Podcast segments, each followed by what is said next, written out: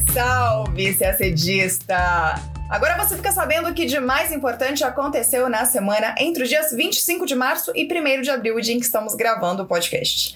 No contexto do conflito com a Ucrânia e das sanções impostas por países ocidentais, a Rússia decidiu obrigar países hostis a pagarem pelo gás russo por meio de uma só moeda, o rublo.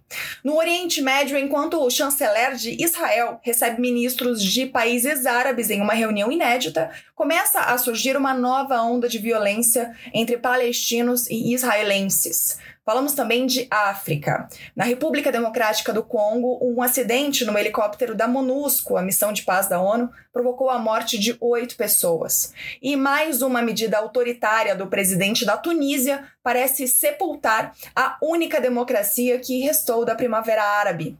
Na América do Sul, o Congresso do Peru rejeitou o pedido de afastamento do presidente Pedro Castilho. E o Brasil assinou com a Austrália um acordo sobre visto de trabalho e férias. Tudo isso em detalhes você acompanha agora no nosso podcast. Começamos falando de um dos desdobramentos importantes do conflito na Ucrânia, a crise energética. Na quinta-feira, dia 31 de março, o presidente da Rússia, Vladimir Putin, assinou um decreto que obriga os considerados países hostis a pagarem pelo gás russo apenas por meio de rublos, a moeda oficial do país. Com essa medida, os países que importam gás russo deverão abrir contas em bancos da Rússia. A medida é uma resposta ao bloqueio de 300 bilhões de dólares em reserva de divisas no exterior do Banco Central da Rússia. Esse bloqueio foi imposto pelo Ocidente e faz parte do pacote de sanções impostas à Rússia depois da invasão da Ucrânia no dia 24 de fevereiro. Putin justificou que essa mudança na moeda de pagamento fortaleceria a soberania da Rússia dizendo que os países ocidentais estão usando o sistema financeiro como uma arma. A reação de Putin atinge principalmente os países europeus que costumavam pagar esse gás em euros. Um terço do gás consumido na Europa é russo. A metade do gás usado na Alemanha, por exemplo, vem da Rússia, o que faz desse país o maior cliente dos russos. Mas a Alemanha, a princípio, não parece que vai ceder. O governo alemão classificou a medida como chantagem e declarou que, apesar das ameaças de Putin, continuará pagando pelas importações de energia russa em euros. Já o governo francês afirmou que França e Alemanha estão se preparando para um possível cenário de interrupção do fluxo de gás russo. Falamos agora de Israel. O país foi o anfitrião de uma reunião considerada histórica entre os governos de Israel, dos Estados Unidos e de quatro países árabes: o Egito e os três que restabeleceram relações com Israel no âmbito dos Acordos de Abraão: Bahrein, Emirados Árabes Unidos e Marrocos. A reunião foi de nível ministerial contou com a presença dos chanceleres de cada um desses países, inclusive o secretário de Estado norte-americano Anthony Blinken. Um dos principais temas tratados foi Irã, um rival geopolítico de todos esses países. Lembrando que agora, na gestão Joe Biden, os Estados Unidos retomaram as negociações para tentar restabelecer os compromissos feitos lá atrás, em 2015, no JCPOA. Os Estados Unidos aliviariam sanções ao Irã em troca de limitações no programa nuclear iraniano. Desde 2018, vocês sabem, mas não custa lembrar, quando o ex-presidente Donald Trump retirou os Estados Unidos do acordo, as sanções foram retomadas e o Irã voltou a enriquecer urânio acima do permitido pelo tratado. Bom, na reunião de segunda, Israel se manifestou contra um acordo com o Irã, que seja a retomada do acordo de 2015, seja outro acordo. Bom, segundo Israel, o Irã pode aproveitar a situação da negociação para fabricar armamento nuclear. Emirados Árabes e Bahrein compartilharam a mesma preocupação. Os participantes também discutiram a questão israelo-palestina. Os países árabes não deixaram de pressionar sobre a necessidade de se criar um Estado palestino soberano, mas não passou disso. Não houve nenhuma menção a uma possível retomada das negociações de paz que estão paralisadas desde 2014. Para analistas, isso mostra como que a questão israelo-palestina foi, foi colocada em segundo plano por esses países árabes, agora que a ascensão do Irã parece ser a preocupação número um desses líderes. Enquanto isso, Israel tem sido palco de mais uma onda de conflitos entre israelenses e palestinos. E esse é o nosso segundo assunto do dia. Bom, na terça-feira, dia 29, cinco pessoas morreram em um atentado a tiros em Tel Aviv, em Israel. O atirador foi morto logo após os ataques. A imprensa local afirmou que o suspeito morava na Cisjordânia e era membro do Fatah. Horas depois do atentado, o grupo islâmico palestino Hamas divulgou um comunicado em que diz que abençoa a heróica operação contra os soldados da ocupação sionista na chamada área Tel Aviv. A organização também declarou que o ataque, abre aspas, vem no contexto da resposta natural e legítima ao terrorismo da ocupação e seus crimes crescentes contra nossa terra, nosso povo e nossas santidades. Fecha aspas. Em sua conta no Twitter, o primeiro-ministro israelense Naftali Bennett declarou que o país está enfrentando uma onda de terror árabe. A polícia do país foi posta em estado máximo de alerta, o que não ocorria desde maio do ano passado, quando estouraram conflitos na faixa de Gaza. Dias antes, no domingo, dois terroristas de origem árabe mataram dois policiais israelenses em uma cidade perto de Tel Aviv. Eles foram mortos na sequência. O autoproclamado Estado Islâmico depois reivindicou a autoria desse ataque. Pulando para quinta-feira, dia 31 de março, foi registrado mais um confronto entre forças israelenses e palestinos, dessa vez na Cisjordânia. Foi durante uma operação do exército israelense que entrou em um campo de refugiados para prender suspeitos de terrorismo. Os militares foram recebidos a tiros e revidaram. Dois palestinos morreram. As autoridades de Israel estão em alerta para o aumento das tensões entre árabes e israelenses em abril, que é um mês sagrado para os muçulmanos por causa do Ramadã, para os judeus por causa do feriado de Pesach e para os cristãos por causa da Páscoa. Falamos agora de África. Na terça-feira, dia 29, ocorreu um acidente com o helicóptero da MONUSCO, a missão de paz que atua na República Democrática do Congo, a RDC. O helicóptero caiu na região leste do país e provocou a morte de oito capacetes azuis. Seis eram paquistaneses, um era russo e outro era sérvio. A ONU prometeu fazer de tudo para investigar as circunstâncias do acidente. O aumento da violência na RDC foi citado pela chefe da MONUSCO, Bintou Keita, em uma reunião do Conselho de Segurança da ONU nesta terça-feira agora.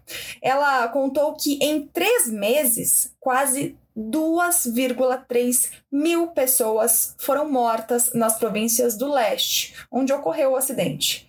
Keita disse que a violência aumentou apesar das operações militares conjuntas com os grupos armados que atuam na região. Por exemplo, as Forças Armadas da República Democrática do Congo, chamada de FARDC, e as Forças de Defesa do Povo de Uganda, essas duas, esses dois grupos se uniram nessa operação militar. Mas os contra-ataques de outros grupos armados, como as Forças Democráticas Aliadas, conhecidas como ADF, agravaram a situação. A ADF, inclusive, já renovou sua aliança com o autoproclamado Estado Islâmico. O Itamaraty publicou nota expressando sua solidariedade aos familiares das vítimas e aos governos de Paquistão, da Rússia e da Sérvia. E na nota, o Itamaraty também conclama as autoridades congolesas e a MONUSCO a investigarem as causas do ocorrido. Ainda segundo a nota, o governo brasileiro reafirma seu apoio resoluto aos esforços das Nações Unidas, do governo congolês e da comunidade internacional em favor da estabilização e da consolidação da paz na República Democrática do Congo. Ainda falando de África, agora vamos à Tunísia. Na quarta-feira, dia 30, o presidente da Tunísia, Kais Saied, anunciou a dissolução do parlamento. A medida, segundo o presidente, é para preservar o Estado e suas instituições. Em julho do ano passado, Sayed já tinha suspendido as atividades do Poder Legislativo e, em dezembro, ele suspendeu a Constituição Nacional. A medida foi tomada em meio a protestos contra o parlamento na época e também contra o primeiro-ministro. De lá para cá, ele governa por decretos. A oposição, desde então, acusa Sayed de um golpe de Estado, mas a grande ação de resistência ocorreu justamente no dia 30, quando parlamentares se reuniram de forma online e votaram contra uma série de decisões autocráticas do presidente. Foi então que Kais Sayed, no mesmo dia após a sessão, anunciou a dissolução do legislativo e abriu uma investigação contra os políticos presentes naquela reunião. Ao anunciar a dissolução do parlamento, Sayed acusou os deputados de fazer uma conspiração contra a segurança do Estado. A Tunísia foi o berço da Primavera Árabe, o movimento por liberdade e melhores condições de vida que varreu o mundo muçulmano no início da década passada.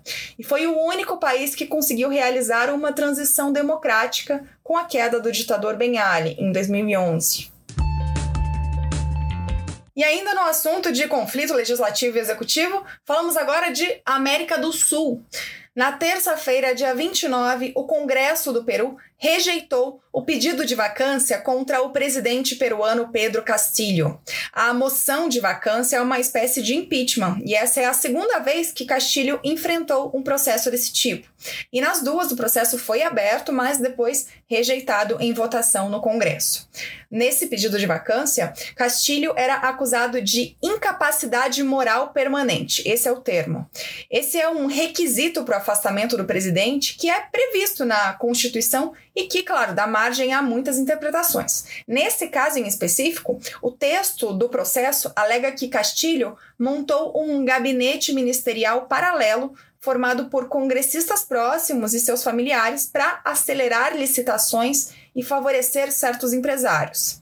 Desde que Pedro Castilho tomou posse, apenas oito meses atrás, sua gestão tem sofrido um grande desgaste contra o legislativo e até dentro de seu gabinete. Vários ministros seus já foram trocados, inclusive o chefe das Forças Armadas. Lembrando, gente, que ele é o quinto presidente do Peru em cinco anos. O último presidente eleito, Pedro Paulo Kuczynski, só governou entre 2016 e 2018, quando ele renunciou ao cargo em meio a denúncias de corrupção. Seu vice, Martim Vizcarra, que o sucedeu, foi destituído do cargo em 2020 depois da aprovação pelo Congresso de uma moção de vacância também, que se embasava no mesmo argumento desse processo atual contra Pedro Castilho: incapacidade moral permanente. Depois, até a eleição de Castilho em 2021 e a posse, outros dois da linha de sucessão governaram interinamente. Na sexta-feira passada, dia 25 de março, a Comissão Interamericana de Direitos Humanos questionou o uso seguido da incapacidade moral permanente para a destituição presidencial no Peru. Além disso, integrantes da OEA, a Organização dos Estados Americanos, assistiram o debate no Congresso a pedido do governo e contra a vontade da oposição. E fechamos com uma notícia de política externa brasileira. Na quinta, dia 31, o Brasil assinou com a Austrália um memorando de entendimento sobre vistos de trabalho e férias. O acordo entra em vigor no dia 1 de julho de 2022 e permitirá que, a cada ano, 500 jovens brasileiros entre 18 e 30 anos permaneçam na Austrália por até 12 meses com a possibilidade de trabalhar ou estudar, ou os dois. Atualmente, para que um brasileiro trabalhe ou estude na Austrália, é necessário ter vínculo prévio com o empregador ou com a instituição de ensino. Os brasileiros são o oitavo maior contingente de estudantes estrangeiros na Austrália. Cerca de 9 mil alunos brasileiros estudam na Austrália. O Brasil também possui um acordo de férias-trabalho com Alemanha, França e Nova Zelândia. E a gente termina o nosso podcast por aqui. Uma ótima semana, bons estudos e até sexta-feira que vem.